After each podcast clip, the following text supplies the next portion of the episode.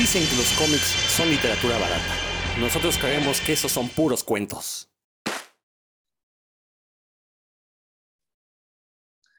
Y ya estamos aquí, sus camaradas de siempre, la gente de puros cuentos. Yo soy Rodrigo Vidal Tamayo. Como siempre, muchísimo gusto en saludarlos. Y pues ya, ya, ya saben de qué vamos a hablar en este día. Espérenme, creo que no se me está grabando con razón. No lo tenía. A ver, ya acabo de conectar los audífonos. Ahora sí, ya creo que se me oye mucho mejor. Bueno, como les decía, pues aquí tenemos este, algunas broncas este, técnico-existenciales, por eso es que no había conectado bien los audífonos, pero no se preocupen, ya quedó, ya mejoró mi audio. Este, y, mi voz ya se oye un poquito más melodiosa. Pero bueno, estamos aquí en puros cuentos. Ya saben de qué vamos a hablar el día de hoy, porque ya seguramente vieron la publicación en, en Facebook o porque en Spotify pues ya vieron el título del programa. No se preocupen, ahorita se los repetimos. Ahí está Héctor McCoy, ¿cómo estás? Igual acá que tú, Rodolfo, sufriendo por los, los micrófonos y esas cosas. La verdad es que no somos tan duchos, pero nos defendemos para la tecnología. Y sí, efectivamente, ya listos para darle al tema de hoy. No vayan a creer que al, al, don del que vamos a hablar se vayan a espantar. y también ahí anda Dan Lee. ¿Qué onda, bandita? ¿Cómo están? Espero que, que bien. Yo aquí recuperándome de, de, un ataque, pero sobreviví. Así que ando, ando este, con mi voz un poco ronca, pero aquí ando. ¿Cómo les va? Eso te pues, enseñará a no meterte en la mono. No vale la pena, de veras. La mona, tienes toda la razón. no lo vuelvo a hacer. De hecho, hasta perdió la América, creo. ¿Eh? Para que veas, Dan. Perdió 3-2. Perdió. Hijo. Bueno, bueno, pues el, el, programa de hoy lo vamos a dedicar a uno de esos autores eh, pues que en su momento marcaron la pauta en el cómic de superhéroes, aunque pues ya tiene un pues yo diría que lo que va del siglo, que no ha hecho nada relevante. Eh, me refiero a John Byrne, este autor, pues que se ganó la fama por dos títulos, uno en cada una de las grandes editoriales, eh, Cuatro Fantásticos en Marvel y Superman, el hombre de acero en DC. Eh, también tuvo una corrida muy buena en X-Men junto con Chris Claremont. Pero bueno, a final de cuentas, creo que en Cuatro Fantásticos y en Superman, pues básicamente él se aventó la carga el solito. Por eso es que esos son como sus grandes títulos. Eh, y, fíjense que haciendo memoria, creo que ya le habíamos dedicado un programa a él. No sé si en la primera época de este programa de puros cuentos, si estamos hablando de hace seis años, así que si repetimos tema, pues no pasa nada. Pero creo que ya en esta nueva época, en pandemia, creo que ya le habíamos dedicado. Bueno, no importa. Siempre se puede hablar mal de, de John Byron o hablar bien ya veremos aquí, porque, híjole, también los últimos años eh, le, pasó, le, pasó lo que a Frank Miller, ¿no? Como que se fue volviendo cada vez más reaccionario y ocupaba el, bueno, ocupa el internet de repente ahí para salir, soltar un zarpazo que nadie sabe por qué lo hace y después se vuelve a gazapar, ¿no? Y, pues ahorita ya creo que ya lleva varios años escondido, no, no ha hecho nada este, relevante, ni bueno ni malo. Pero bueno, como les decía yo, Vamos a hablar obviamente de su obra, no nos vamos a centrar ya en sus políticas personales, que aparte ni las conozco bien, debo de confesar. Pero bueno, eh, creo que John Byrne es de esos autores que todos los que tengamos arriba de 40 años, pues fue de esos autores fundamentales. Cuando leímos sus cómics, fueron esas historias que nos hicieron enamorarnos de, los superhéroes. Eh, se puede decir que es un autor de esos muy, muy clásicos, pero también es de esos autores que nunca lograron salir del gueto de los cómics. En algún programa yo mencionaba que hay autores que son reconocidos pues por, toda el, por todo mundo. Está el caso de Neil Gaiman, de Alan Moore, que han trascendido el, mundo de los cómics y son reconocidos como escritores. Pero hay una segunda categoría, y no digo segunda como de menor calidad, simplemente es una categoría diferente, donde están esos autores que los que leemos cómics reverenciamos y sabemos que son buenísimos, eh, ahí está Peter David, ahí está, em, ¿quién más podría entrar ahí? Dan Jorgens, por ejemplo, independientemente de la opinión que tengamos de él, pero hay muchos este, fanáticos de Dan Jorgens. El mismo Claremont. Eh, es Claremont, exactamente, tienes toda la razón, Héctor. Y obviamente ahí entra John Byrne, ¿no? Y son de esos autores históricos que marcaron épocas eh, y, y, con justa razón, digo, a final de cuentas, pues escribieron cómics para un público que leía cómics, eh, historias que funcionaban muy bien dentro de los cómics, que a lo mejor en otros medios no habrían tenido el mismo impacto, porque sabían utilizar eh, bien el lenguaje. Y el caso de John Byrne, bueno, su, su, ventaja es que no nada más sabía escribir, sino que también dibujaba. Entonces, pues eso le permitió aventarse eh, trabajos ah, totalmente autorales, ¿no? Aunque fueran al servicio de editoriales, pero pues tienen esa vena autoral porque, pues al menos eh, en estos dos títulos que mencioné, sí como que sí le dieron mucha libertad creativa precisamente porque estaba escribiendo historias de calidad. Héctor, pues introdúcenos al tema, por favor. Ah. Pues sí, tienes razón. Eh, John Byrne es un tipo que además acaba de cumplir 60 años, creo, 62. Entonces. jovencísimo. Sí, entonces eh, también he sido un autor que desafortunadamente, como, como Claremont, por ejemplo, o incluso Frank Miller, pues ya no supieron evolucionar a las nuevas épocas. Siguen sus mismas temáticas. Por ahí sigue haciendo algunas cosas en su página, pero pues la verdad es que ya no ha tenido la exposición porque creo que se ha peleado ya con medio mundo. Pero él, él es un caso de esos como, como nosotros a lo mejor que empezó siendo fan. O sea, él nació en Inglaterra, en la Gran Bretaña, y desde muy chavo dice que él veía las, la serie esta de Superman y, y desde ahí se empezó a enamorar del mundo de los superhéroes. Desde muy joven su familia se fue a vivir a Canadá y ahí pues descubrió, porque en, eh, en, el Reino Unido no tenía como ese acceso a los, a los cómics, y en Canadá empezó a descubrir todo este, este mundo, y después eh, muy joven empezó a trabajar en esto de, de, los cómics, incluso llegó a trabajar en esta editorial La Charlton, que desde donde son estos personajes que después agarraría Alan Moore jugaría con ellos, ¿no? Eh, bueno, intentaría jugar y haría un símil de ellos, como el Escarabajo Azul, como el Capitán Atom, o sea, estos de la Charlton. Ahí empezaría a trabajar John Byrne y la gente de, Marvel pues, se da cuenta del, talento que tiene y él incluso hizo por ahí un, un guion para algún cómic, lo mandó a Marvel, pero pues nunca lo pelaron. Pero sí, como, como dices tú, su dibujo era muy, muy moderno para la época, aunque tenía este estilo que, ese setentero que, que ya estaba imperando.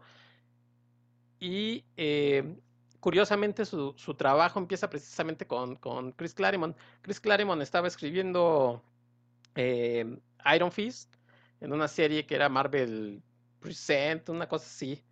Entonces, eh, en Marvel pues lo que querían era sacar estos títulos pues lo más pronto posible y el dibujante que, que, estaba trabajando con Chris Claremont pues no le estaba cumpliendo, entonces le dijeron, ¿sabes qué? Este, gracias, vamos a, darle chance a este chavo y se dio cuenta Chris Claremont de que le mandaba los guiones y que además le, le añadía cosas, entonces dijo, bueno, pues no solamente era el estilo Marvel clásico que le mandaba, sino era detallado, porque decían, no sé, este chavo qué tanto me vaya a entender a lo mejor este, las pocas cosas que le diga, sino le voy a detallar los guiones y después veía en los dibujos que no, que, que sí le entendía bien y que además le agregaba cosas. Y es ahí en donde empiezan ellos a trabajar. Eh, John Byrne, pues ya después de, de se da cuenta que, que, la Charlton pues, no va a dar para más, empieza a trabajar en Marvel y a partir de los de mediados de los 70 ahí en, en Marvel empieza además, como les, les cuento, esta amistad que tuvieron por algunos años, Claremont y Barn, y ellos a lo mejor pues nunca supieron que, que escribirían una importante línea de, de cómics, ¿no? Pues, bueno, por lo menos en X-Men sí hicieron eh, todos estos cómics que, que, que marcarían pauta en, en, personajes. Bien lo comentas, era, un era una, una persona, no sé, que tenía ciertas ideas, inclusive hay que recordar que él crea, por ejemplo, él le da más voz a estos personajes de X-Men, eh, que si bien eran, digamos, eh, diversos, no era la diversidad que hoy tenemos, ¿no? Sí tenían, venían en estos setentas, pues eran personajes diferentes, pero no era como la diversidad de la que ahora hablamos, pero sí le supo dar a estos personajes también él, él empieza incluso a trabajar en los guiones, cuando, cuando Claremont pues, no, no alcanzaba a terminar, le mandaba las ideas, entonces por eso Claremont empezó a darle como más libertad de que hiciera lo que quisiera. y, o sea, que quisiera, obviamente, dentro de este parámetro, ¿no? De, de lo que estaban empezando a hacer. Y él empieza a trabajar en otros, en otros títulos, empieza a trabajar en, en Fantastic Four, eh, ya en números sueltos, después en, en principios de los 80 ya le darían esa, esa responsabilidad. En fin, que, que como bien comentas, los que fuimos niños en los 80 por lo menos tuvimos un, un número, un, cómic hecho por John Byrne, y a lo mejor no sabíamos que era de él, pero decíamos, órale, esto está padre, ¿no? Yo me acuerdo haber eh, leído los de Vid, eh, esos del 85, 86, que empezó a sacar, 87 más o menos, y a lo mejor yo no conocía el nombre de John Byrne, pero era así como que, órale, qué padre. Y también los de X-Men, ¿no? Esa de Phoenix, yo lo leí más o menos por esa época, entonces era así como, wow. Dale. Quién sabe por qué no, no, no funcionaba mi micrófono, pero bueno, ya, ya pude este, hacerlo arrancar. Ah, pues yo lo primero que leí de John Byrne, debo reconocer que no conozco mucho de su obra, es un, uno de estos clásicos modernos, ¿no? Que, como bien mencionó Rodro, a lo mejor en los últimos tiempos no ha hecho gran cosa, pero sí que lo hizo en el finales del siglo pasado y, y que esa, la obra que hizo, pues sí, ahorita vamos a ver durante el recorrido, pues que era, no sé, no sé si un visionario, pero sí alguien que intentaba al menos ir empujando un poquito los límites que le marcaban las mismas empresas, ¿no? Y el medio en el que, en el que trabajó, pues cuando estaba, trabajó para Marvel y DC, perdón, y se ve que sí hizo o tenía en la mente, pues ir rompiendo barreras o al menos empujarlas un poquito. Yo lo primero que leí de él fue cuando Beat sacó aquí el lanzamiento de Superman, que, que lo hizo precisamente con, el, con la historia de, clásica de John Byrne, la de Man of Steel, Superman of- Man of Steel, que la hizo en el 86. Y en realidad yo solo leí el número uno porque le venía de regalo con, con el Memín Pingüín. Ya, este, Sí. ya ven que lo regalaban ahí a veces. Y, pero me gustó mucho, lo, leí un montón de veces porque estaba bien padre. A mí, cuando yo cuando era niño me gustaba mucho el personaje de Superman porque había visto las películas y, la verdad estaban bien padres, ¿no? Cuando uno los ve de, de niño, pues te, lo- te deja muy impactado. Y cuando leí el cómic, aunque veía así como que no encajaba perfectamente con lo que había, lo que recordaba de las películas, me gustó bastante.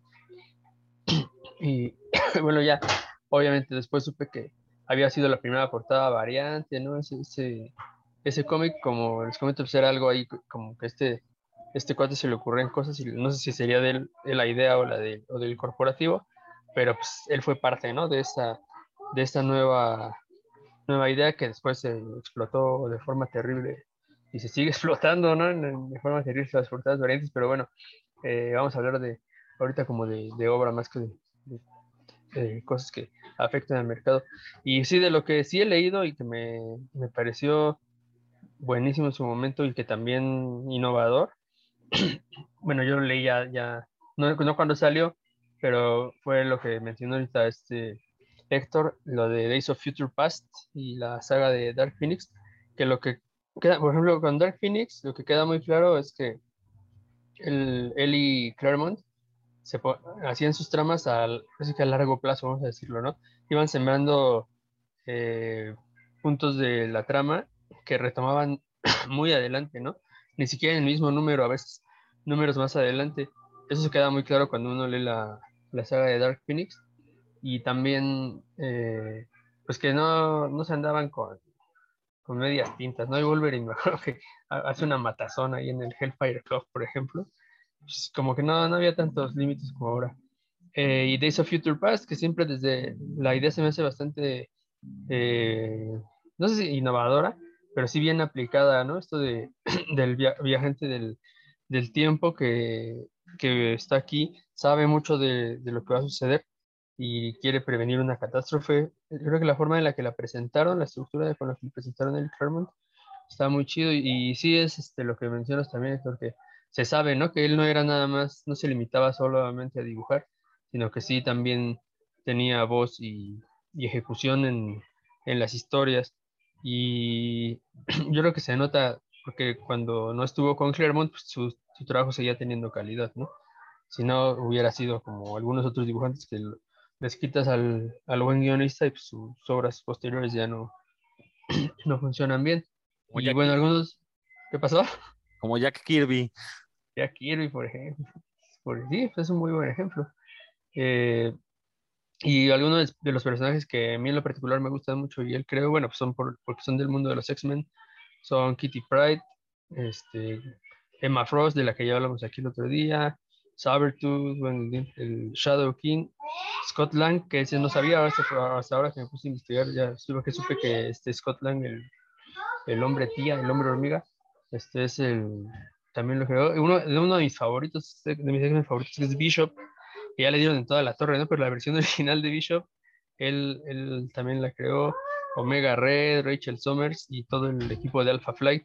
Y también, pues, ¿no? Que, que se sabe que Wolverine, como es un personaje canadiense, le caía bien y por eso la, trataba de meterlo ahí en todas este, las historias de X-Men y, y que siempre fuera ahí el, el que quisiera tronar los chicharrones, ¿no? Wolverine. Y de hecho fue uno de los artistas que le dio mucho impulso al personaje y yo creo que lo llevó a donde está ahorita. Y bueno, eso en Marvel. Y en DC, bueno, aparte de otras cosas que hizo en Marvel, que no he leído también, pero se sabe que son, que hicieron innovaciones, ¿no? Como lo Sensational, Sensational She-Hulk, que esta, lo que hacía él de romper la cuarta pared, porque él lo escribía y dibujaba, pues no era algo que, que fuera común. Yo creo que había sucedido pues, en, el, en los cómics underground y demás, pero en los cómics así de, de corporativo, digamos, pues no lo, no se hacía.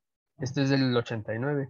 Y aunque yo no he leído esa corrida, pues se sabe que, o sea, digamos que es famosa por esa, esa razón. Y lo que sí leí y me gustó bastante fueron las, en los, a finales del siglo pasado, hizo una, unas, eh, las venden ahora, sí, yo creo que sí novelas gráficas que salieron en, en su momento en cuatro volúmenes, pues cuatro grapas, digamos, como los llamamos ahora, que se llama Generations, que los hizo con DC. Esos están, a mí, yo cuando los leí, me gustaron mucho, me, gustó mucho la idea y bueno, así a grandes rasgos, eh, porque también creo que no vale la pena arruinarles la historia, está muy, padre para a perder, pero a grandes rasgos es de que eh, son Batman y Superman. El, el- primer volumen va de 1939 a 1949 y, y les da un giro diferente a los personajes. O sea, siguen siendo Batman y Superman de DC, pero les... y están en Metrópolis y en Ciudad Gótica, pero eh, de alguna forma narra sus orígenes y sus aventuras como si estuvieran un poquito aterrizados en la vida real, por decirlo así, con ligeros cambios que él se ve que planeó muy bien, porque en esta este temporalidad de 10 años hay le suceden lo que le sucedería a una persona real, ¿no? O sea, por ejemplo, pues, primero envejecen 10 años, ¿no? Y en 10, esos 10 años, pues generan relaciones de pareja. Este, por ejemplo, Dick Grayson se va a la universidad, crece y se va a la universidad. eh, Superman tiene un hijo con Lois y es, bueno, tiene familia. Pero no les quiero arruinar ahí las, las sorpresas, pero generan una familia, generan unas relaciones muy también ahí medio raras, pero pues existen con los villanos. se- entonces, en esos 10 años se han ido topando con, con algunos villanos varias veces y, y la relación va evolucionando. Entonces, eso que hizo a mí me pareció muy inteligente. No se había, creo que no se había hecho, ahora sí, pues ya lo ven con Spider-Man Life Story, Fantastic Four Life Story, es algo así. Pero pues en aquel momento fue, fue diferente e innovador. Después salió el volumen 2, en el cual suceden entre los años de 1942 a 1953, igual en cuatro volúmenes nada más, en cuatro números. Son muy dinámicos, son de esos cómics que ahora uno lee con un montón de palabras, pero que no son aburridos, porque pues, en esa época así eran los cómics, eh, pero no son aburridos, ¿no? Porque hay unos que uno, por ejemplo, The Voice, ¿no? Ves un montón de palabras y dices, no, please, no más, pero en estos no, en estos uno sabe que, que en el, el número que estás leyendo sí va a avanzar la historia, no, no se va a colgar ahí, o sea, en cuatro números te contaba un montón de cosas, ¿no? Y ya después sacó el volumen 3, que ese sí ya no lo recomiendo mucho porque fueron 12 números y no, no tienen la dinámica que tuvieron los anteriores. Está, aunque pasan muchísimas cosas más, no, no sé, ya, ya, no, ya no lo sentí igual con, con tan, con la historia tan bien amarrada y tan bien planeada como en las, en los primeros dos volúmenes. igual está bueno, pero creo que sí no es el mismo nivel de tensión y ni, de calidad en general. El dibujo, pues es el dibujo clásico de John Byrne. Cuando uno ve una obra de John Byrne, estás viendo a un dibujante clásico de los 80. Tiene, él mismo lo dice, ¿no? Cuando le preguntan como, cómo definiría su estilo. Ah, pues un dibujante clásico con eh, influencias de Steve Disco, de John Romito, o sea, de, de dibujantes clásicos, ¿no? Él, él mismo lo, lo, reconoce y creo que sí, es, es, como uno de los nombres que definieron una época, ¿no? Esta, eh, cuando hablamos de John Byrne, eh, se puede relacionar de inmediato con la década de los 80 y de los 90. Este es un, eh, cuando estuvo más, pues más prolífico y, y, con alta calidad, creo que se puede relacionar directamente su nombre con, con una época y pues eso no es, eso no es fácil, ¿no? No, no con cualquiera. Y después está, ah, bueno, perdón que esté hablando tanto, pero si no se me olvida. Eh, también hizo el primer, la primera aventura de Hellboy, la escribió él, porque Mike Miñola le pidió el paro, ¿no? La gente le dijo, Mike Miñola no se sentía como con la seguridad para, para hacerse cargo ya en Dark Horse, ¿no? El, de un, título nuevo donde él iba a ser uno de los principales responsables y no tenía mucho callo como guionista, entonces le pidió a John Byrne que él le, le dio el plot y John Byrne hizo el, el guion, los guiones de, de, la primera aventura de Hellboy. Entonces, nada más, ¿no? También otro personaje que se volvió clásico. Y pues ahí están, este, uno de los primeros, de los aportes, que como dije, ¿no? En esas décadas es un nombre fundamental para, para el cómic de, pues, no de autor, pero sí del, de franquicia, ¿no?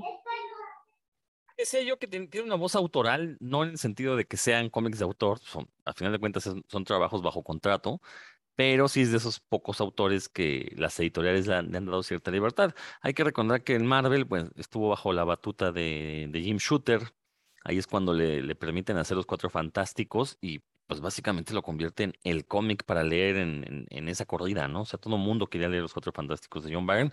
Yo aquí debo confesar algo, con todo de que se publicó en México, yo no he leído esa corrida, pero, o sea, ya voy a, dentro de poco voy a, eh, a, a solventar ese pecado porque ya tengo ahí mi Omnibus volumen 1 con las historias de, de John Byrne de Cuatro Fantásticos y a finales de año se publica el volumen 2, bueno, lo reeditan ya lleva varios años pues, eh, descatalogado, lo van a reeditar. Obviamente ya estoy haciendo mi guardadito para, para tener la historia completa y ahora sí por fin leer esas historias que se publican en México en novedades a través de las páginas de un título que se llamaba El asombroso hombre araña presenta.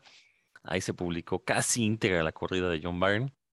Después, cuando Marvel editó directamente en México, lanzaron como dos o tres números, pero el idiota de Luis Gantús fue a decirle a la editorial, esos ya se publicaron, y entonces de dejaron de cortarlo. O sea, el tarado este, creyendo como él ya la leyó, pues le valió madres, pero toda la gente que queríamos leerla, pues nos quedamos en ascuas, ¿no? Entonces, pero bueno, ese, ese es tema para otra cosa.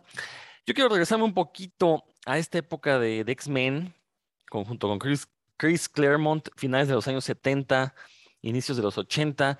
Eh, creo que ahí, ahí es donde X-Men se cimenta como este cómic eh, donde podría ocurrir lo inesperado, ¿no? De hecho, una de las grandes frases de aquellos años es, era que X-Men era el cómic donde había que esperar lo inesperado, ¿no? Este oxímoron, que se convirtió en la marca de fábrica de, del título.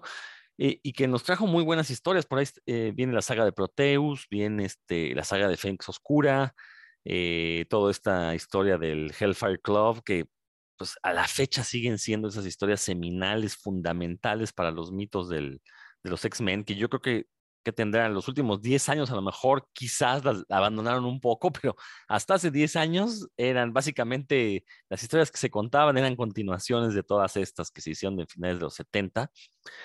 Eh, como bien dijo Héctor, el escritor era Chris Claremont, pero John Byrne, pues de repente tenía muy buenas ideas, al punto que incluso creo que se acabaron peleando por el final de la saga de Fénix Oscura, porque, mm, tú, y tú creo que ahí sabrás mejor, Héctor, a ver, si, si, si, mal no estoy, Chris Claremont no quería matar a Jean Grey y John Byrne sí quería que la mataran.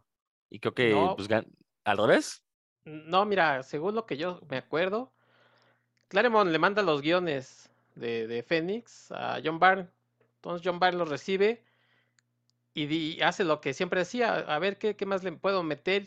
Y entonces hace que, que Fénix destruya dos o tres planetas, dos o tres razas. Y entonces cuando sale, pues a Claremont le dice, ah, pues, está bien, ¿no? O sea, y entonces al editor, de tu cuate que siempre defiendes, ¿cómo se llama? Este... Shooter. Jim Shooter dice, ¿sabes qué? Esto va a salir, pero no se puede quedar así, ¿eh? O sea, no, no podemos después redimirla y ya no pasó nada. Entonces les hace que, que la, la tienen que matar, dice, porque, o sea, no es de que ya se murieron aquellos y ya. Y Claremont dice, bueno, pues lo hacemos. Y John Byrne dice, no, ¿cómo lo hacemos? O sea, no es así, ¿no? Entonces, ahí viene como el cisma, porque eh, quería que se defendiera ese punto de vista de, o sea, no era ella, era la Fuerza Fénix. Y, Claremont dice, sí, pero pues, el patrón dice que, que tenemos que arreglarlo de alguna manera, que no se puede quedar esto así impune. Y entonces sale eso, pero a Byrne no le gusta y es efectivamente donde se pelean porque Jim Shooter quería que se muriera. Ok, ok, ok. Ya, qué bueno que aclaras. Eh, de hecho, existen dos versiones del, número final de la saga de Phoenix Oscura. El que se publica donde muere Jean Grey, bueno, muere entre comillas, y el otro donde sobrevive. Ese yo lo leí en un... No sé si venga en el no sé si venía en el TPB de la historia que en inglés, publicado en inglés. Yo lo leí en un número de la revista Wizard, un compilado de las grandes historias de los hombres X, y ahí venía este, este número alternativo, ¿no? Entonces, para aquellos completistas, bueno, pues tienen tarea, si es que no la conocían. Pero bueno, este, quería partir de este hecho porque eh, es en esta época cuando los X-Men, pues, comienza su ascenso hacia la popularidad, se convierten en, uno de los cómics más importantes de Marvel y precisamente eh, como se, da esta división entre eh, Claremont y Byrne, pues Jim Shooter dice, ok, John, pues te voy a dar chance de que tú solo escribas y dibujes un cómic. Y le da los cuatro fantásticos. Y insisto, Jim Shooter era una persona, todo el mundo se queja de Jim Shooter, todo el mundo dice que era un, dictador, que, este, que, que, los explotaba, todos que los negaba, que los insultaba. Pero, hombre, uno ve el historial de Jim Shooter en el Marvel y en serio, o sea, pues si eso hizo, este, bueno, si, si, si para poder pasar a la historia como ese gran editor que fue, tuvo que haber hecho eso, pues gracias, qué bueno que se puso a negar a toda esta gente. Eh, porque hay que recordar nada más para, ya lo hemos comentado en este programa, pero para la gente que a lo mejor no sepa, eh, bajo el mandato de Jim Shooter, eh, entra Frank Miller a Daredevil, entra John Byrne a Cuatro Fantásticos, entra David Michelini a, a Spider-Man. entonces, digo, creo que con eso ya que nos queda claro, ah, entra Peter David a Hulk. Entonces creo que con eso ya nos queda claro, o sea, el, el, nivel de trabajo que tenía, que, imponía Jim Shooter. Y bueno, yo, como ya dije, no he leído los Cuatro Fantásticos. Héctor, ¿tú ya los leíste? Sí, bueno, hace bastante los leí. Y incluso aquí en México creo que, que se repitieron algunos de esos números. No sé si los sacó novedades y después los empezó a publicar esa, esa división de Marvel que se llamaba Marvel México empezó con la corrida de, John Byrne y después la interrumpió porque efectivamente mucha gente le dijo, oye, ella se había publicado aquí, entonces la cortaron y brincaron a, a, otro, como 100 números después, una cosa así. Pero esa, esa corrida de, de, Pine, bueno, pues tiene cosas memorables. Alguna vez comentamos aquí, o Dan lo comentó, creo, ese número increíble de, de Doom, donde el, este, junto a Puppet Master los cambia a, que sean como unos muñequitos mientras ellos están este, sometidos y están como en un pueblo y no saben qué onda, no se acuerdan de sus poderes y al final se dan cuenta de que están, este, son unas marionetas en un pueblito y, y estaba también el Doctor Doom, que él sí podía entrar y salir a su muñequito y, y después ya pues, se, zafan de eso del clásico, ¿no?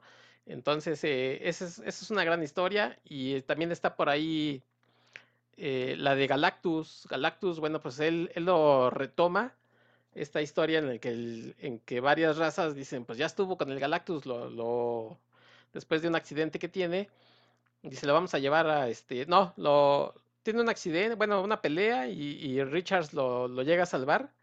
Y entonces eh, las razas estas dicen, pues, ¿qué onda, mando? ¿Cómo que salvas a Galactus? Y entonces se llevan a, a, Richards para hacerle un juicio. Entonces es una de esas también clásicas, ¿no? De, del tiempo de, de Byrne que en ese entonces, no sé si, si lo seguía haciendo, pero como dijo Dan, tenía She-Hulk, bueno, lo tuvo después, pero tenía Alpha Flight, estaba en Avengers, o sea, tenía también dos o tres cosas haciendo. Este, si mal no recuerdo, él estaba en, en Alpha Flight y en Avengers West Coast, él estaba por ahí. y ya había trabajado antes, eh, a finales de los 70 por ejemplo, él hizo esta historia donde se descubre que, que Wanda y Pietro eh, son, estando en Avengers, este, en realidad eran hijos de Magneto, porque pues ustedes saben que, que aunque estaban en, en la hermandad esta de mutantes malvados, Magneto nunca les dijo que eran sus hijos, más bien fue ahí como un, como un, este, eh, eh, hacer una, un coin pero eh, él estaba ahí en ese, él los dibujaba, no los escribía, pero sí los dibujaba. Entonces hacía varias cosas ahí y como dices, lo, lo, mandaron a hacer Cuatro Fantásticos, donde ya había dibujado anteriormente a principios de los ochentas y gustaba mucho su dibujo. Entonces, incluso en, Cuatro Fantásticos termina escribiendo, dibujando y entintándose. Entonces él hacía de todo. Él, y creo que incluso llevaba los cómics a, las tiendas, a los kioscos y los vendía. Entonces a Marvel decía, pues sí, ¿no? Pues, y por un solo pago, pues le quedaba muy bien. exacto. De hecho, esa es la característica de, una obra de autor donde una sola persona se avienta todo, ¿no? Entonces, bueno, pero obviamente este, creo que Jim Shooter reconoció ese potencial y dijo, haz lo que quieras. Creo que también después terminarían peleados el de Jim Shooter, pero ese es motivo de otra historia.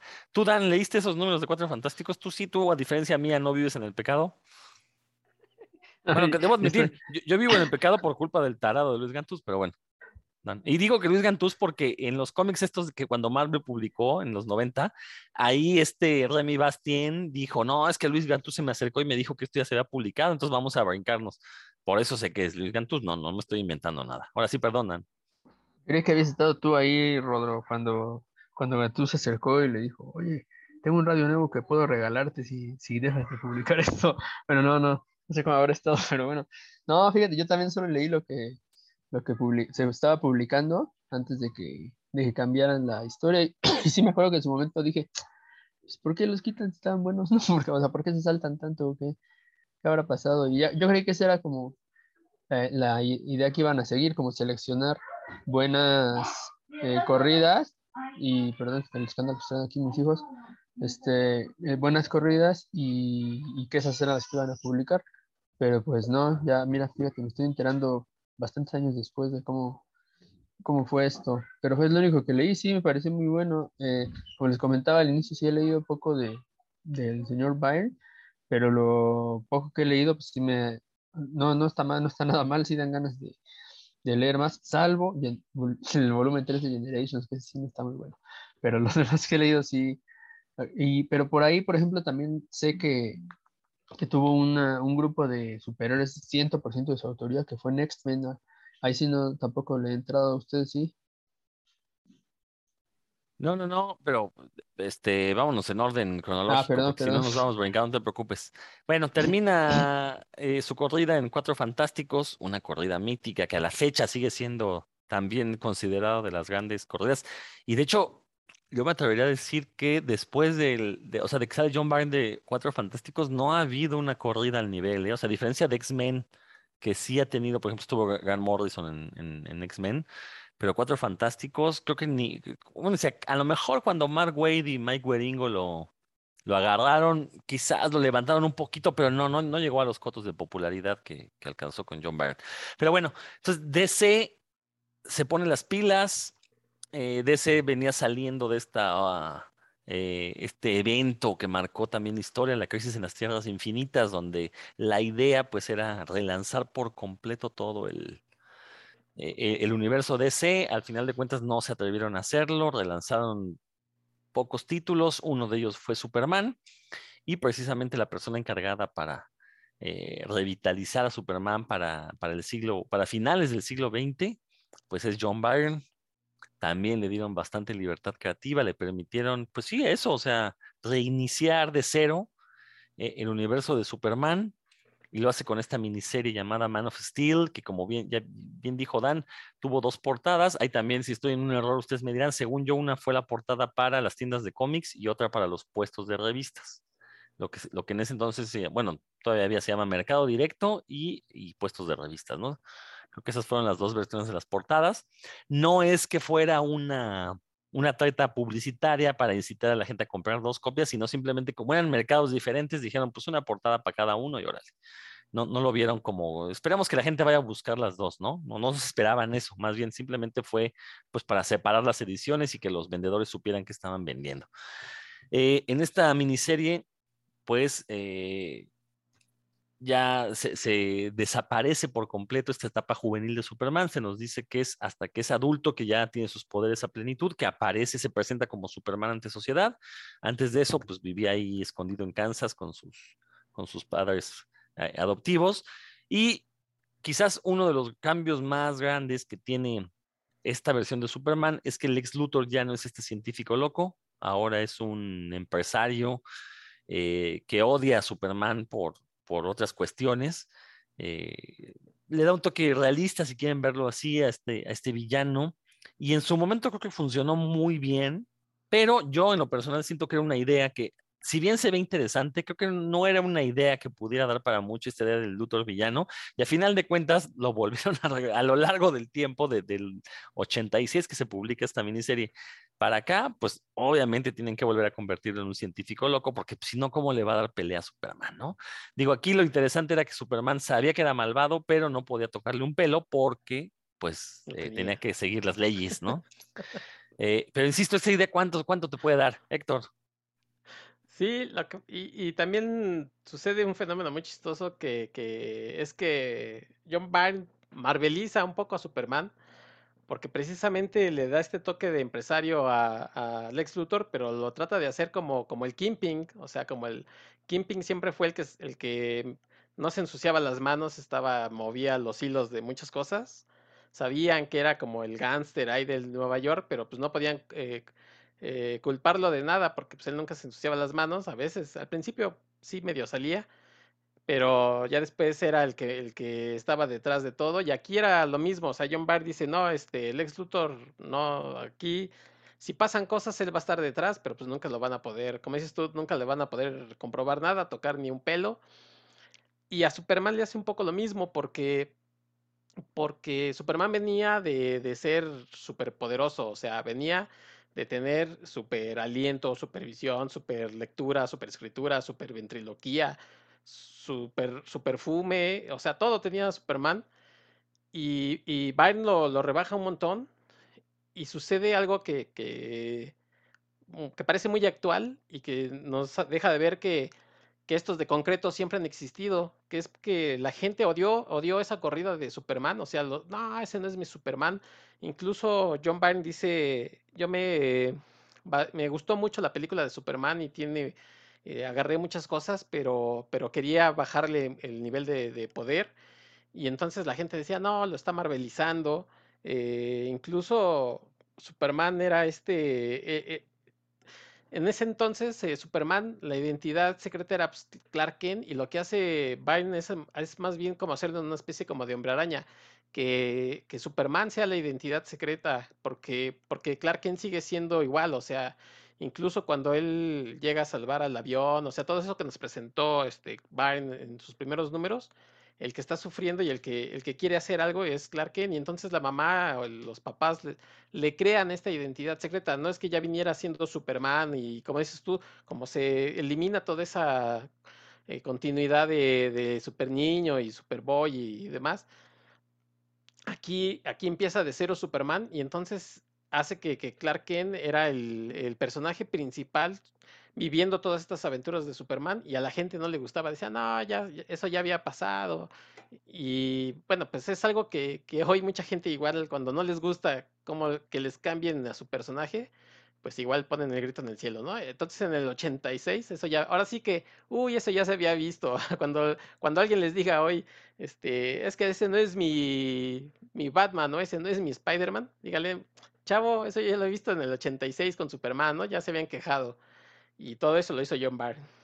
Que de eso, de hecho, cuando surgió el universo Ultimate en Marvel, también recuerdo las revistas de la época y la gente decía, no, pues es lo que hizo John Byrne con Superman, ¿no? O sea, ese fue el Ultimate original. Exacto. Pero bueno, o sea, creo que a final de cuentas, John Byrne con esta historia de Man of Steel, pues relanza la popularidad de Superman, sí recupera un poco, sobre todo eso, porque lo convierte más humano. Y sí, sí, tienes toda la razón, como que sí lo, lo, lo, lo amarvelizó, pero para bien, a final de cuentas, o sea, John Byrne era un, y digo era porque ya últimamente no ha hecho nada, eh, pero sí era un escritor muy competente, sabía perfectamente, entendía muy bien al público de cómics. Entonces sabía contar historias que funcionaban muy bien, bueno, de cómics de superhéroes, ¿no?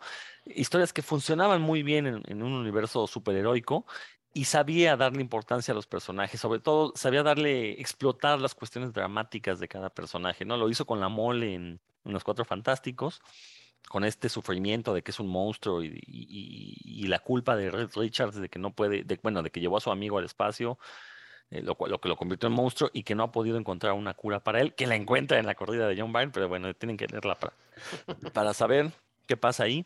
Em, y obviamente con Superman, pues sí, o sea, nos entrega un Superman mucho más humano. De hecho, todas estas ideas de que... Y, eh, de hecho, por eso es que la película de Man of Steel, la de Zack Snyder, a algunos nos parece tan chocante precisamente porque esa película no presenta un Superman humano. Sí, me van a decir es que Superman es un extraterrestre, no tiene nada de humano. Bueno, a ver, hay que recordar que estamos hablando de un personaje de ficción y que lo interesante es precisamente ver cómo, eh, siendo un extraterrestre, siendo superpoderoso, pues a final de cuentas, su ide- e- el ideal de Superman es sentirse y comportarse como un ser humano, ¿no? Entonces, bueno, eso es lo importante de esta historia. Dan, ¿algo que quieras comentar de, de Superman? Sí, pues, bueno, de ese, ahorita que dijiste, no tiene que ver con, yo me pero sí con tu último comentario, que ese Man of Steel tendría, Superman se tenía que comportar como Goku. O sea, tiene el súper poderoso, y ese se comporta como Vegeta, ¿no? Que, que también es un extraterrestre, pero le arrebata la madre todos los humanos hasta que nace su hijo aquí, ¿no? Pero bueno, comentario ahí. ñoñeces sobre ñoñeces. Este, sobre el Man of Steel, ya, ya lo dije, solo leí el número uno, pues, porque soy un, como dice Rodro, vivo en el pecado, no, Este, no he leído este, varias historias que, que deberían de estar ahí en- ya en, mi- en mi colección, pero aún así ese número uno yo recuerdo haberlo leído desde pequeño y, me gustó muchísimo, o sea, es- prácticamente me lo gasté leyendo, de hecho, eh, inclusive tenía yo uno y mi hermano tenía otro para no, para no este, dárselo que el, el mío, eh, porque yo, bueno, yo no sé, lo he leído 30 veces, eh, me parecía buenísimo, no, no puedo dejar de leerlo. Y sí tiene eso, eh, lo, lo que recuerdo de Fantastic Four es eso precisamente, que, que no eran pues estos, bueno, es algo muy de Marvel, ¿no? Que no eran estos héroes monolíticos, sino que todos este, siempre tenían debilidades y que, que las jugaba muy bien, ¿no? Siempre las debilidades de estos personajes son las que los metían en líos y bueno, ya después su- sus mismas virtudes los, los sacaban de ahí. Pero creo que algo, algo de lo que sobre, en lo que sobresalía John Byrne, aquí si hubiera nacido en México, creo que hubiera escrito telenovelas, ¿no? Si le- se le hubiera dado bien. Y bueno, eh, creo que eh, ahí, ahí pueden estar de su ayuda porque creo que después de Man of Steel, que hizo así como... Bueno, por ahí tuvo una corrida, o no sé si fue antes, y la había mencionado con She-Hulk, también eh, sí. para Marvel, ya mencionaron. Alpha Flight, que sinceramente yo son cómics que no he leído. Si ustedes los han leído, eh, levanten la mano y díganme si, si quieren comentar algo de ellos. por- eh, eran también, es que el nivel en ese entonces era bastante bueno, entonces sería redundante decirles que eran buenos, pero sí son muy recomendables, o sea, si tienen chance de, de leer Alpha Flight, eh, los números de, de Avengers de West Coast, de los de She-Hulk, alguna, en alguna vez eh, yo comenté aquí que son muy buenos los de She-Hulk, pero son eh, historias que ahora ya no saldrían o ya no se ya no los podría hacer igual porque sexualiza mucho a She-Hulk, a pesar de ese recurso de la cuarta pared que es muy bueno, pero lo sexualiza mucho y más para acá, incluso Marvel eh, cuando cuando intenta esta popularidad de X-Men cuando les da a los, a los hijos estos favoritos chavos que estaban dándolo todo en los noventas y que a Chris Claremont le lo hacen a un ladito, le llaman otra vez para que trabaje con Jin Lee y como dice Dan, ahí ya crea Bishop, eh, este, algunos otros personajes nuevos, pero él pensó que venía a escribir eh, a X-Men y lo que Marvel quería es que le ayudara a Jim Lee. Entonces, si ustedes checan esos números, tendrá eh, título de escritor o, o de coescritor, cuatro o cinco números, cuando él dice, no, pues a mí, no- a mí me trajiste para escribir, no para que asesorara a este chavo. Entonces se va también. eh, en, DC hace esta historia que es muy buena, es uno de los mejores crossovers que hay, hace, tiene varios crossovers. Uno de ellos es el de Batman y Capitán América, que está ambientado en los 40, entonces eh, tiene como villanos a, Joker y a Red Skull, y están como en, la preguerra, eh, Red Skull este, quiere dominar el bajo mundo ahí de, de, Gótica y se junta con, con el Joker, al final se entera que es un, este, pues que el Joker se entera que es un nazi, el, el Red Skull, y le dice, ah, yo podría hacer lo que quieras, pero este, nazi nunca, ¿no? Soy un patriota. Sí, soy un patriota, ¿no? Y es muy curioso porque, por ejemplo, hay un panel donde se avientan sus... Ustedes recordarán que en ese entonces el Red Skull usaba también un, un gas que, que, les reducía los, los cráneos, ¿no? A sus víctimas y los, les hacía este, pues tener Red Skull. Y Joker también siempre ha tenido como un gas que hace que, que le salga esa sonrisa. Entonces se los avientan y nada más tose, ¿no? Así de, ay, nos este, inmunizamos ya nuestras propias trampas. La verdad es que es un, número, y nada más es un número, deben de ser, pues, no sé si 32 o 40 páginas, pero que bien vale la pena leer, es muy divertido. Este, este encuentro entre Batman y Capitán América por ahí lo, publicó Vid en su momento. Entonces, sí, desde los que en español, pues debe de ser complicado, pero pues, debe de estar por ahí en línea. Si, si nunca lo han leído, bien vale la pena. Y como dice Dan, por ahí lo que, lo que hace John Byrne es pues ya empezar a alejarse de estas editoriales en donde empieza a tener problemas, precisamente porque para él es que no lo consideraban. Y se va a hacer este de, de Next Men, que yo debo decir que no, no lo he leído, pero leí creo que el primer número y se me hizo que era una historia que él quería contar para X-Men, porque es un grupo igual como de, de gente con poderes, este, que, que además que son como incomprendidos, se tienen que unir. Entonces sí parecía como, pues obviamente hasta el nombre, ¿no? X-Men suena como a X-Men. Y, y, se nota que, él tenía estas historias por lo menos lo que creo, no, no he encontrado que obviamente él nunca va a decir sí, pues me llevé mis historias y las conté acá de, este, de esta forma, pero sí se nota que tenía estas historias para X-Men y las cuenta con este nuevo grupo, ¿no? No tuvo mucha relevancia, aunque sí escribió bastantes números, no sé, son 50 o por ahí, algo así, un poquito más o menos. Y lo que ha hecho últimamente, eh, escribió algunos guiones para seguir su continuidad con lo de X-Men y, y, por ahí creo que se llama X-Men. Se me fue el nombre. No sé si es también Generations o una cosa así. Que continúa estas historias de los ochentas. O sea, él las continuó, las presentaba en su, en su página. O sea, como si fueran fanfic. Él las presentaba. Entonces, realmente los últimos años han sido así, como dice Rodro, de polémica. Por ahí alguna vez salió a a rantear de, por ejemplo, me acuerdo muy bien que, en alguna ocasión salió a decir que como Jessica Alba, este, una latina, este, una latina pues, salía a hacer el papel de, Susan Richards, ¿no? De Susan Storm.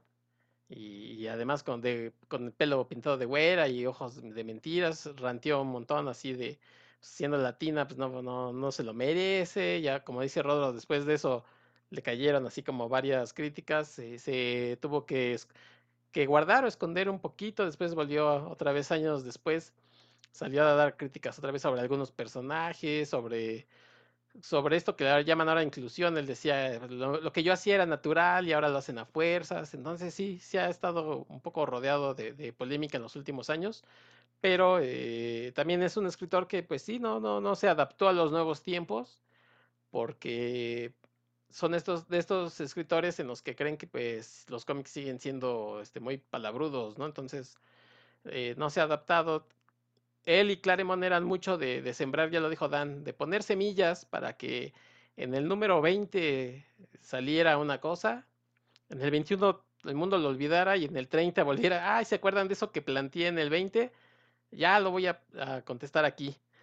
Creo que ambos eran eh, una pareja de de creativos que pensaron que iban a durar años y años porque les estaba yendo muy bien, ya lo comentaste, Rodro, en el X-Men, por ejemplo, y, sembraron un montón de cosas y de, y de pronto cuando uno por porque se enojó y el otro ya después porque ya había cumplido su ciclo salieron, hubo un montón de, de cosas que no, que no se, se respondieron porque sembraban y sembraban y sembraban cosas y después no se respondían, quedaban muchos hilos sueltos y así era su forma de, de escribir, así escribían.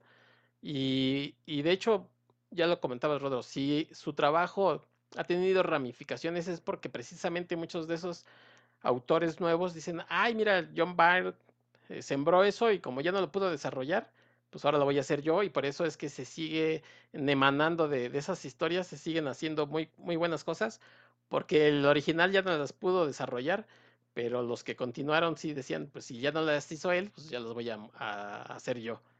Y ese era, el, ese era un poco el estilo de John Byrne, que pues actualmente ya no, ya no se puede hacer porque ya, ya ahora los creativos, aunque a lo mejor algunos hay algunos consentidos que puedan estar, no sé, 25, 30, 40 números, pero ya es cada vez más difícil que haya estas corridas de, de largo recorrido, ¿no? Ya es muy complicado que un autor se quede tanto tiempo. Por ahí Dan Slott estuvo, ahora que estuvo, hizo 40 y en Fantastic Four hizo 44 números y ya, ya los dejó, o sea, es un buen número.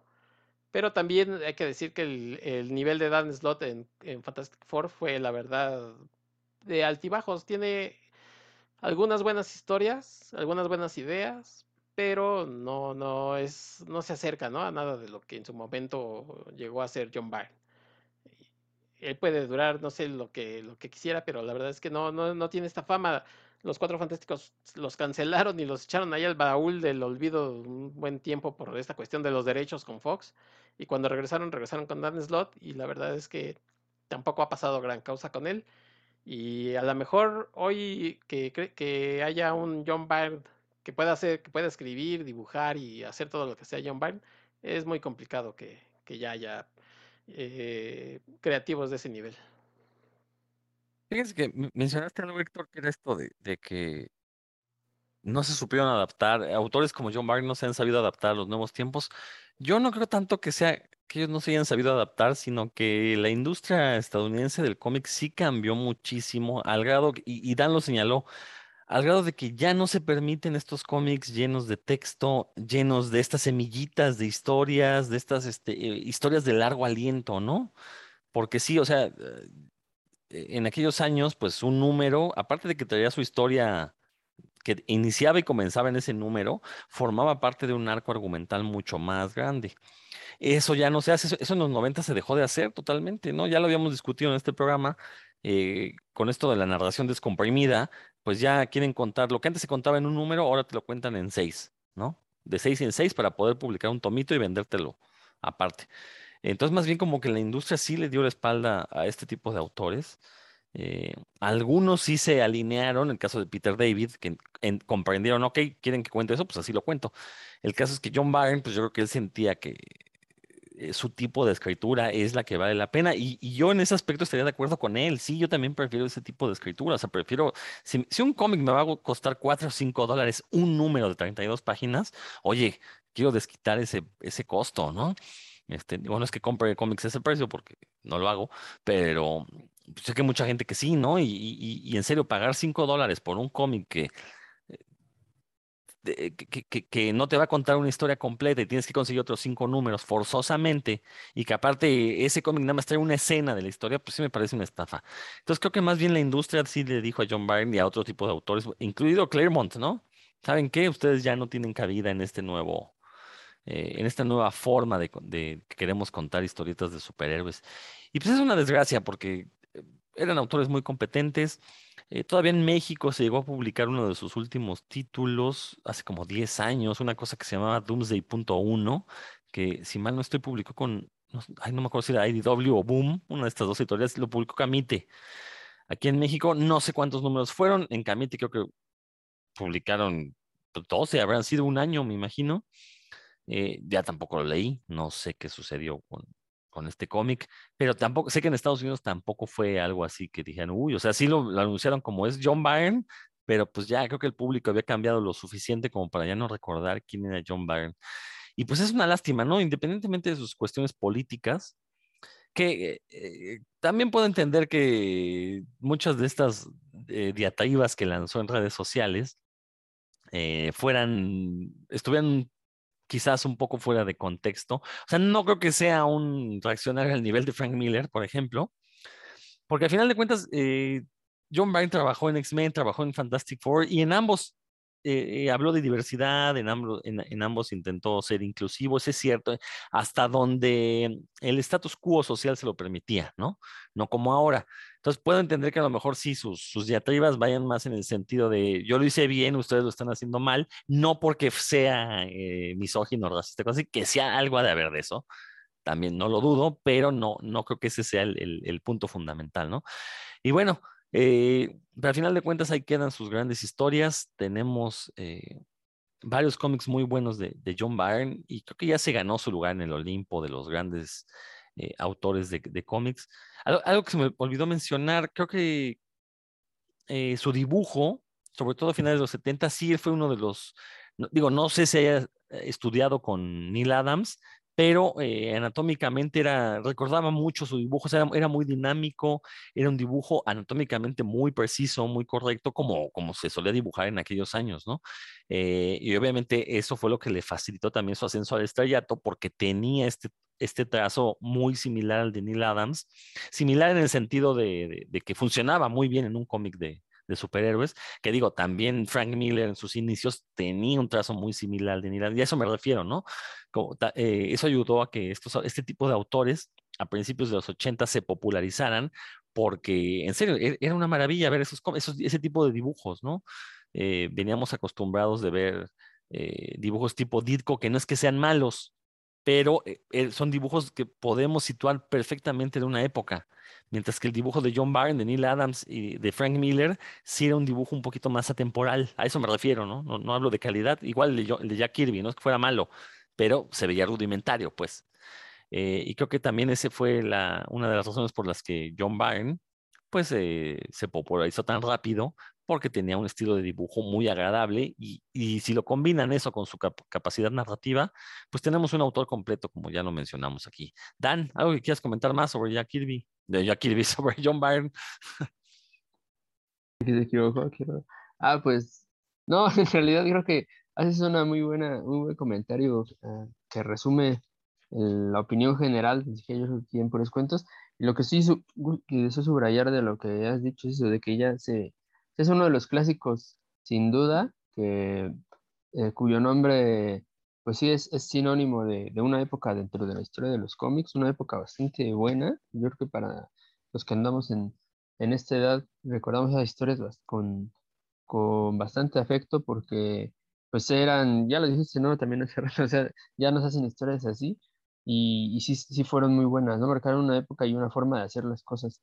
Que ahorita no esté haciendo así, pues no quiere decir que jamás vaya a volver, porque sí es, eh, digamos que una buena narrativa no, no, no, no, dejará de ser vigente, aunque ahorita la moda, por, porque el mercado lo marca así, pues, no vaya por ahí, no, no quiere decir que, que los lectores que tengan la inquietud de ir a, a visitar esas historias eh, anteriores, pues no vayan a, a, darse cuenta de, y de hecho, por ejemplo, de la calidad, ¿no? Y de hecho, esto a cada rato siempre hacemos la broma, ¿no? De, no, pues mejor que reeditemos otra vez la saga de Phoenix Oscura, porque en realidad esa siempre va a tener lectores y siempre va, yo creo que va a haber alguien que diga, pues ¿por qué ya no serán así, no? Porque esos cómics estaban bien buenos y ya ahora ya no son así, ya no, este, no, no hay este tipo de, de desarrollo de, las estructuras en, de esta forma. Pero bueno, pues ya lo mencionaste ahorita, solo deseo subrayarlo, es uno de los clásicos.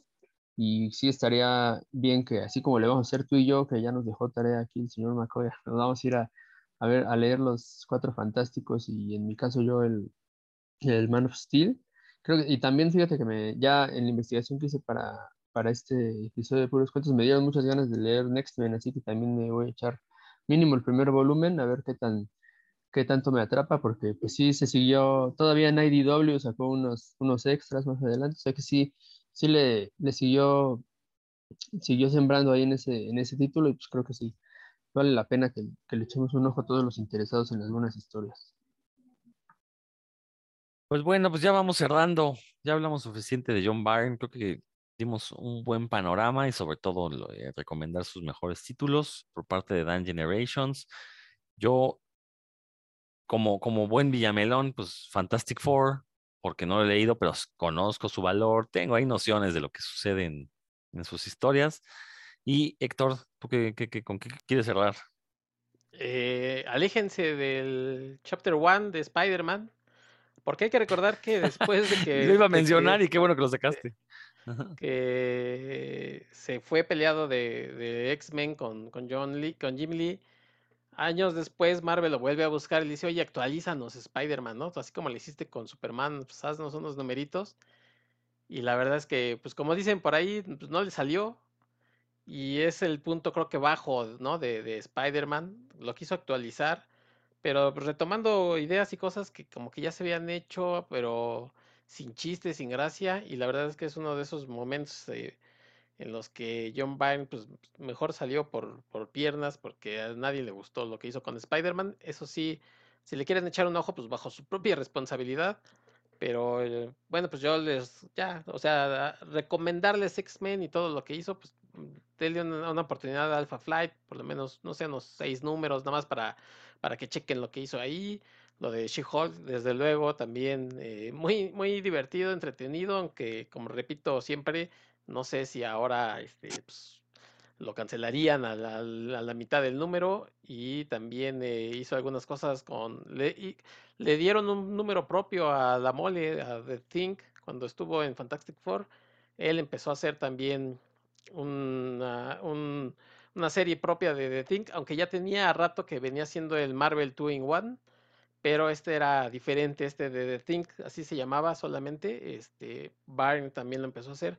Entonces hay varias cosas que rescatar, pero ya sea que, lean los, los, clásicos, o sea, los que todo el mundo menciona, o busquen algo nuevo, la verdad es que sí se van a llevar una agradable sorpresa de, de esas historias que se hacían en principios de los 80 hasta finales de los 90.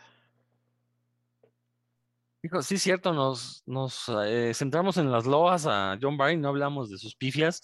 Hijo, Chapter One, la verdad, qué, qué vergüenza, ¿eh?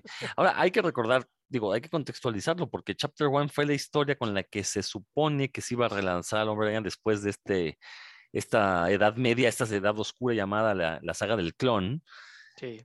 Y una vez que regresa Peter Parker, que regresa con el manto del hombre araña, le encargan a John Byrne, pues órale, relánzalo, ¿no? híjole, pero ahí sí culpo por completo al editorial, al, grupo editorial Marvel. Eran unos años muy, muy malos, tomaron pésimas decisiones editoriales. Y estoy seguro que hubo, o sea, parte de esa historia, o sea, no le dieron la libertad a, creativa a John Byrne que necesitaba. Y se ve que lo hizo más por dinero que, por realmente por querer contar una historia.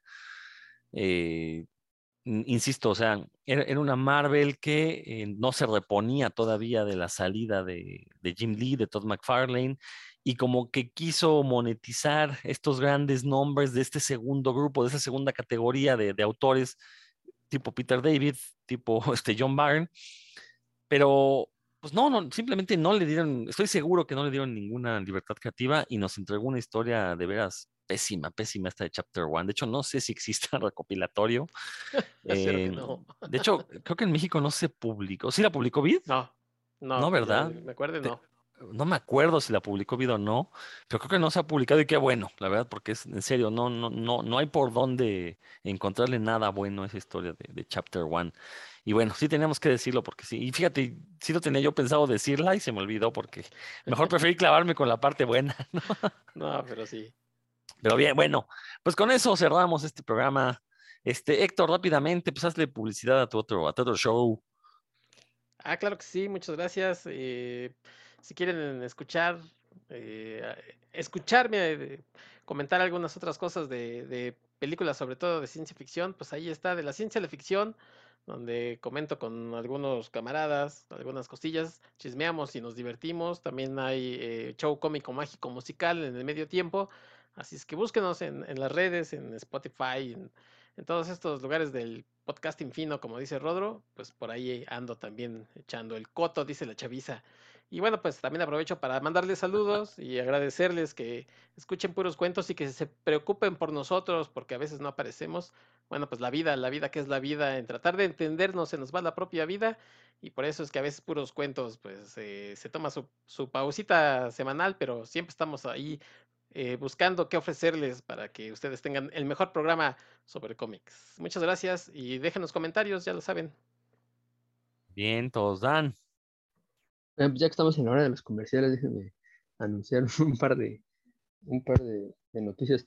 La primera es que, bueno, acabo de publicar un, nuevo libro, para ustedes saben, soy escritor, que haya quien le interese puede buscar en Facebook como Dan Lee, Dan con acento.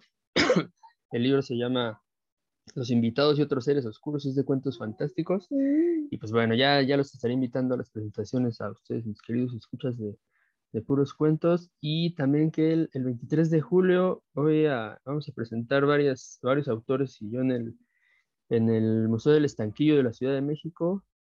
El evento empieza a la una, si no me equivoco. Eh, no, y no me equivoco. Eh, y es sobre libros de lucha libre, los recientes que se hayan publicado entre el año pasado y este y este 2022. Eh, ustedes a lo mejor no lo saben, queridos pues escuchas, pero sí hay muchos libros relacionados con la lucha libre y la cultura, y pues entre los que se van a presentar hay un libro infantil dedicado a, el, tema es el bullying, está un libro de poesía, el libro Amazonas, que es un reportaje muy completo y es un, es un libro chidísimo sobre la lucha libre juvenil en México, eh, que usa cinco a cinco luchadoras importantísimas en la historia de la lucha libre como eje. Y el libro que, estaré presentando yo se llama Cecilia y el vampiro y otras historias de la lucha libre y es una antología de, de cuentos y crónicas sobre lucha libre en la que el editor Bernardo Barrientos se dio a una tarea, la verdad, bastante titánica de seleccionar cuentos, bueno, autores y, y textos de más o menos recientes, según él, de lo mejorcito que se ha escrito sobre lucha libre y literatura. Entonces, pues, ahí se los lo vamos a presentar. Eh, todos esos libros en diferentes, ahí, ahí está el cartel, no les va, a ser que yo voy en el estelar, como si fuera de lucha libre estaríamos en el estelar. Espero que se tengan chance de darse una vuelta. Va a haber, sé que habrá sorpresas porque los autores que, que se presentan suelen llevar a luchadores profesionales ahí a que nos den unos, unos pierrotazos a los, a los neófitos. Entonces ahí vayan seguros que se van a divertir el 23 de julio en el Museo del Estanquillo ahí por la tardecilla. Luego que salgan se pueden ir a, dar el rol por el centro histórico que está bastante chido. ese era mi comercial. Cuídense mucho. entonces Dan, pues esto fue puro cuentos de esta semana. Nos escuchamos la siguiente. Hasta la próxima.